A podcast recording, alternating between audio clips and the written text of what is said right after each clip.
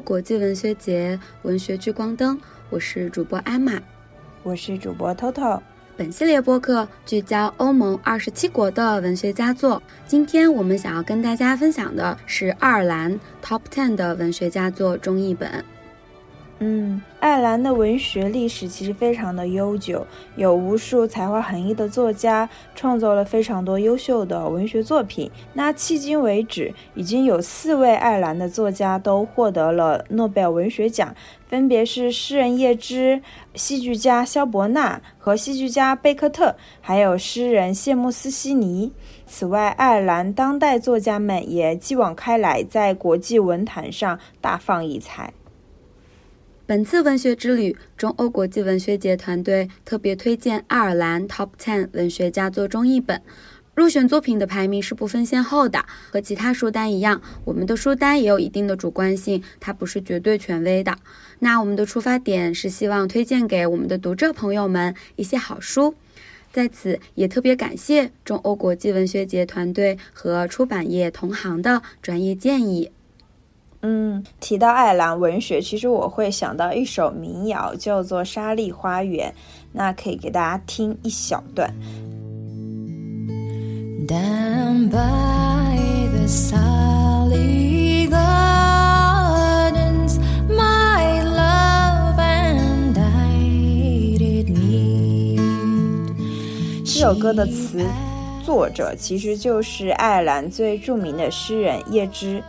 叶之诗集当然也在我们今天所要推荐的爱尔兰十佳文学作品当中。这本由上海译文出版社在二零一八年出版的叶之诗集是由傅浩翻译的，呃，收录了叶之绝大部分的经典诗歌作品，横跨不同的时期，甚至还有一些他生前没有发布过的一些作品吧。那题材也是非常的广泛的，从古爱尔兰的神话传说故事，再到非常打动人心的爱情诗歌，当然还有一些是去描写国家的战争的一些历史题材的主题等等。是啊，涉及的范围是非常广泛的，也是一个惊险级的概念了。嗯，其实关于叶芝，呃，我们大部分普通的读者印象最深的，其实还是他那首。就是当你老了嘛，他为自己所喜欢的一位女性所写的情诗。其实我有时候会认为说，其实这首诗的这种流行程度啊，其实反而掩盖了叶芝在其他方面的一些光芒，或者是说，在爱情之外，呃，他还有更多更值得被大家关注的文学成就等待大家去发现。是啊，这首诗真的，嗯，是非常有魅力和有吸引力的。其实就感觉会让人觉得很奇妙。这首诗歌是创作于一八九三年的，然后呢，在二零一五年的时候，由赵照作曲，由这首诗歌改编歌词，创作了一首很流行了一阵的一首同名歌曲。这种感觉就像是，嗯，我们人类的感情就像流水一样，从一百多年前流经过二零一五年，然后流到了我们的今天。嗯，是的，因为叶芝他其实是第一位获得诺贝尔文学奖的爱尔兰作家嘛，他一生创作的作品真的是非常多。那我们也希望大家可以通过阅读这本书，了解到一个更丰富的叶芝。嗯，是的。然后我们接下来要介绍的这本书的作者呢，也是继叶芝之后爱尔兰最重要的诗人谢莫斯西尼。我们要推荐的是他的《开垦地》。是选一九六六到一九九六，这本书的译者是黄灿然。那谢莫斯西尼他其实是在一九九五年的时候获得的诺贝尔文学奖。嗯，《开垦地》这本书是他的一个自选集，收录了他十二部诗集的呃代表作和两部重要译作的精华部分。还有一些是以前没有发表过的作品，也是涵盖了他三十多年的写作生涯。那我觉得这本书肯定是，不管是作为谢莫斯的书迷，还是热爱诗歌的朋友们，都必须要收藏的一本诗选。是的，而且这本书有一个很特别的一点，比如说很多的外国现代诗歌可能。有的时候会让人觉得有些难懂，虽然呢，有的时候也会遇到一些金句，但是就好像可遇而不可求。然后有的时候读完了某一个诗人大半本的诗集，好像诶看到了一些很漂亮的画，但是对诗人本身对他表达的思想可能会不是很有嗯很深刻的印象会有很深刻的感觉。但是像悉尼这样写琐碎的日常的生活，然后写农村生活的诗人呢，嗯，可能我们抱着发掘京剧的目的去读，会觉得有一些失望，因为他的诗里面的劳动场景啊、农业用具啊，甚至是可能有的人会觉得有一点土土的那种乡村动植物，可能会觉得有点劝退，可能觉得哎呀，这这有什么美感呢？那实际上这个时候。其实一些很精妙的注解是可以带领我们去理解这首诗，理解里面的词语，理解诗歌的逻辑的发展等等的。像《开垦地》这本书，它很特别的一点就在于，不仅每一首诗都有注解，还有专门的题解，就能够给到我们在阅读、理解和感受上很多的支持和帮助。好的，那接下来我们要推荐的第三本书是贝克特的《等待戈多》，也是一本诺奖作品。嗯，等待戈多这个其实是这个剧本啊，它分为上下两幕。呃，其实情节非常的简单，就是两个流浪汉他们在等一个人来，等的这个人呢就是叫戈多，但其实他们也不确定戈多他来还是不来，或者是说他们也不知道戈多到底是谁，反正就是在等待。等的时候没事干，他俩可能就会。呃，抱怨几句啊，然后拌几句嘴啊，吵吵架呀，当然也会和解，然后也会想一些以前的事情。那呃，这个的第二幕的最后呢，其实就是有人跟他说，呃，那个戈多今天不来了，明天再来。这两个人就觉得说，啊，那我不今天要不先离开吧，明天再来等他好了。然后就是呃，说完之后，可是他俩却站在那一动不动。嗯，就是说，那因为他其实这个东西是循环的嘛，就是他们每天都在等待，每天他都不来，就是说第二天来，第二天他们又等，然后又说他不来，他们就是就是一直这样子。所以这个剧本其实是很特别的，因为它跟传统的戏剧的剧本完全不一样，它没有高潮，它也没有什么呃大的戏剧冲突和矛盾。我让我们对比一下以前的那种莎士比亚戏剧，哇，这个简直就是。就是这两个就是天差地别的这种感觉。那我觉得说，关于等待戈多这个东西，为什么到今天还有这么多人在上演这个故事或讨论这个故事，就是在于说大家都在猜说戈多到底是谁，对吧？就是有各种各样的说法，有说的非常神秘的宗教的，也有非常接地气的。但是我可能觉得说戈多是谁，就是他已经成为了一个最不重要的问题。重要的是，我们关注的就是这个周而复始的等待。那到底他们在等待什么？我们在等待什么？我觉得它更多的展现了一种现代人非常虚无的精神状态吧。对于我自己来说，我觉得，比如说在小的时候看这本书的时候，你会觉得很神奇，因为在看书之前你就知道这是一部很厉害的作品，但是你就是抱着这种厉害的心态去拜读的。但是我觉得现在在看的话，反而就是觉得很日常，嗯，他的这个故事反而是我们现在就是真实生活的那种感觉。嗯，那前三本书呢，其实可能年代都相对比较久远。接下来要推荐的这本书，可能算是我们今天的书单里面最新的一本了，就是萨利鲁尼的《正常人》。他在二零二零年的时候也推出了同名的英剧。萨利鲁尼呢，他是一个很年轻的作家，是一九九一年出生的，在二零一七年的时候出版了他的第一部小说《聊天记录》，然后二零一八年出版了。第二部长篇小说《正常人》这本书也获得了爱尔兰年度图书奖。这本书写的是康奈尔和玛丽安的故事。他们相遇的时候是两个高中生，他们相遇之后呢，两个人慢慢的了解，相互依恋，相互支持，嗯，也相互伤害。嗯，其实这个作者身上他本身就是有很多标签，我觉得是很有意思的。比如他被誉为是社交网络时代的赛林格。小说界的泰勒·斯威夫特，我特别喜欢这个标签。呃，其实我觉得是还挺有道理的，因为他呃二十五岁就写了自己的第一本小说嘛，而且大受欢迎。然后他写的又是二十几岁年轻人的爱情故事，他的读者也是二十几岁的这种年轻人，所以有很多人就不知道是出于偏见还是嫉妒啊，就会认为说是不是就是他就属于这种比较轻浮的青春文学。但是我觉得对于我们这种普通读者来，看的话，从他的故事里边，我觉得是能感受到那种很纯粹的阅读的快乐的。嗯，那特别是作为一个中国的读者，我觉得他写的故事，因为都是发生在爱尔兰嘛，所以你会对于那个国家是抱有一种。向往和期待的感觉的，嗯，然后他写的这些故事又是发生在非常当下的，就是比如说主角们他们所讨论的那些文艺作品啊，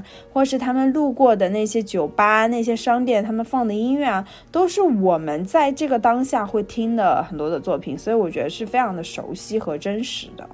是的，那我们再来推荐一本，我觉得跟正常人很像吧，就是也是一本非常受女性读者喜欢，然后受年轻读者喜欢的本书。这本书就是科尔姆托宾的《布鲁克林》，前几年呢也被改编成了同名的电影，是由好莱坞最有潜力的女演员希尔莎·罗南主演的。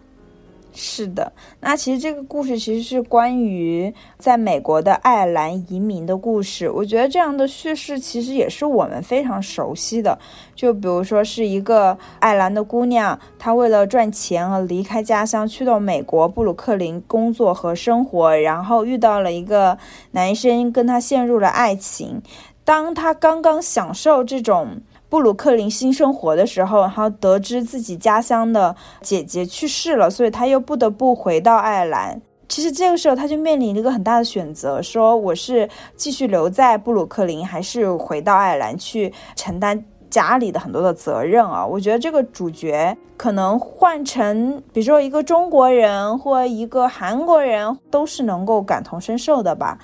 就比如说像我们这种可能在大城市生活久了的人。你回到老家，你有的时候也会觉得自己跟他们就是格格不入，但在大城市里，你也能很明确的感受到自己其实就是一个过客，所以就有一种在故乡还是在他乡，你都变成了异乡人的感觉。我觉得这本书 是很适合我们打工人看的，就是里面很多的感受，其实你都可以感同身受，嗯。这本书真的还挺适合我们在比如新年的时间去阅读的，这种离开和归来，这种是异乡也是故乡的感觉。是的，嗯。然后我们接下来要推荐的另外一本小说叫做《聚会》，也是二零零七年的布克奖的获奖作品。小说讲述的是一个有着十二个兄弟姐妹的爱尔兰大家庭，这个家族叫做海格迪家族。然后他们家族幸存的九个孩子呢，聚集在了都柏林，是为了参加陈海自杀的兄弟李安的葬礼，然后就重新的聚在了一起。然后书里面的女主人公叫薇罗妮卡，她是对自己的哥哥李安有深切的爱的，因为哥哥的去世，她开始抽丝剥茧一样的。探索自己的家族，甚至是可以说是揭开了家族的伤疤。其实我听你讲这个故事，我觉得呃是挺有意思的，因为这个故事的名字叫做聚会嘛，但其实我感觉讲的是一个家庭的分崩离析。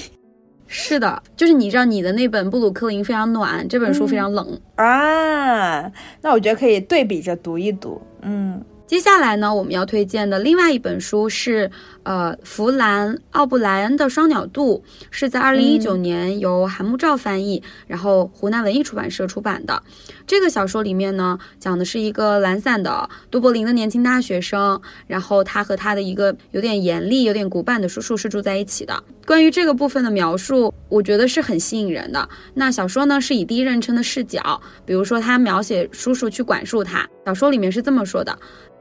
像你这么大的男孩子，就甘心这么懒惰？天知道走出家门、走入社会的时候会碰上什么。话说回来，我也想知道这社会将来会变成什么。我真想知道。你倒是说来听听。到今天，你翻开过一本书吗？其实这个部分的描述虽然是一九三九年的作品，但我今天看来依然觉得特别有现实感。然后书里面写的是这个大学生，他喜欢喝酒，然后也喜欢长时间赖在床上，就编一堆天花乱坠呀、奇思妙想的故事。故事的发展特别有意思，就是他塑造了一个叫做特雷利斯的作家。然后作家创作的故事里面的人，因为对故事的不满，然后开始进行反抗。怎么讲？就第一个作家创造第二个作家嘛，第二个作家创造了角色嘛，角色创造了第二个作家的儿子，然后让这个儿子去把那个第二个作家写死。啊，那不是刺杀小说家的那种，就是是吗？升升级版吗？对呀，对，反正就是很多重故事，就是很有意思。但是我像哎。嗯，我觉得双鸟渡这个我听起来还挺有意思的，我感觉被安利了。那故事的后来是怎么样的呢？具体怎么反抗的？反抗的结果是怎么样的呢？我们这里就把这个小悬念留给大家自己来解开了，也推荐大家进行这本书的阅读。嗯，好的。那接下来我我这边的这个气氛就要转换一下，给大家推荐的这本书是一个非常悲伤的故事。是约翰·班维尔的《海》，就是大海的海。这本书也是在二零零五年的时候获得了布克奖。海这个故事，他写的其实是一个考古学家，然后他的妻子去世之后，回到了自己童年生活的一个，应该是童年度假的一个海边。这个故事我觉得特别之处，呃，首先是在于它讲述的方式吧，其实它也是有几条线索的。那我觉得另外一个特点就是说，这个小说的氛围吧，读起来我觉得是非常非常压抑的。比如说，就是它有类似于这种句子：我们都是些盛满了悲哀的小船，航行在压抑的静谧中，穿行过秋日的黑暗。你听听这个悲哀、静谧、黑暗这种词语，我觉得就是 就是感觉已经和悲伤在的悲伤，对对对，感觉已经在和悲伤相处了，是真的会觉得这一类就属于创伤型写作，你知道吗？就是这个人他肯定自己是经历过非常大的创伤的，因为对他来说，他如果不把这些东西写下来，他真的就是过不去了。但是这本书的名字特别有意思，因为它叫海嘛。有的时候你自己过分沉溺在过去的回忆或悔恨当中，就好像你沉溺在一片大海里一样，你很有可能就是陷进去出不来了。这个主角就是会沉溺于自己的过去，然后和现实生活中的人去呼吁联系。我觉得，我觉得这个给我们的一个启示就是说，活着的人是需要去跟。我们身边的人去重新建立联系的，嗯，这才是真正的悼念和救赎。我觉得应该是这样，活在当下，然后不是说要抛弃过去，而是和过去携手面对现在和迎接未来。嗯嗯，被你说的好积极呀。那这里呢，我也想要插播一本非常经典的小说，也是我们最早的一个吸血鬼文学《吸血鬼伯爵德古拉》。其实我们。嗯，也知道他是最早创造出来吸血鬼概念和角色设定的吸血鬼文学之一。然后很值得一提的就是作者布莱姆斯托克，他的写作其实很大程度上呢，也是受到了他父亲对戏剧的兴趣和他的母亲在一八三二年的时候，就是霍乱流行期间，他有一些经历。而且这本书里面呢，它的元素特别的丰富。就是，尤其是喜欢不管是惊悚、悬疑、玄奇，还是爱情，甚至是退魔，有这些喜好的小伙伴，我觉得这本书其实是非常不容错过的。嗯，好的。那我们诶不知不觉就来到了我们要推荐的最后一本书。那这本压轴的书呢，当然也是非常重量级的啊，就是鼎鼎大名的乔伊斯的《尤利西斯》。那我们今天要推荐的这个版本是金迪老师翻译的。嗯，其实这是一本不看注释是无法读懂的书。我觉得应该是真正真的全文看过的人少之又少。但很神奇的是，你知道吗？这这本书基本能够稳居这种大部分的二十世纪最伟大英语文学的排行榜的榜首，就是它是有里程碑式意义的一本文学作品吧。嗯，内容其实非常的简单，他写的是一个小职员，他在都柏林一天的这种。行动轨迹吧，就是把非常琐碎的日常，但是套在了一个史诗的结构里面，而这个史诗就是《奥德赛》。其实，《奥德赛》和《尤利西斯》它是同一个词了。我觉得这本书，呃，非常难读的点，我自己觉得，一个是它的文本其实非常的复杂，它其实里边会有很多种的语言文字。然后第二个是它其实是非常典型的意识流风格，根本让人摸不着头脑。然后还有一点是，我觉得是它里面的用典真的是无穷无尽。就是它里边会经常引用到很多典故，比如说是什么圣经呀，什么什么书啊，就那本书你本来就没看过，然后他用一个很陌生的词语去解释一个更陌生的概念，所以是非常有意识的给读者形成了一种阅读的障碍。就我们刚刚讲说，他的这个事情其实就是一天之内发生的事情嘛，但是他却写了七百多页，而我们中文翻译再加上注释，基本上有一千多页，你知道吗？就是就一天的事情哦。一千多页，真的很夸张。所以，我我觉得这本书，对我觉得这本书特别有意思的是，这些东西都是这个作者，就是乔伊斯他自己是有意而为之的，因为他自己也会说，呃，我在这本书里面设置这么多这种迷津，其实就是想让，比如说你们这个文学教授啊，呃，文学研究者来研究和争论我这个作品想要表达的原意，而他也觉得说，这是一种让作品文学作品来保持它的生命。力的一种方式，嗯。嗯，是的，我想，嗯，乔伊斯可能是一个把写小说当做是一个像自我探索的游戏一样的这样的一个人，他跟自己玩儿，然后不断的去试探自己的边界，去实验各种各样的技法，可能读他的书会有点像打开潘多拉的盒子。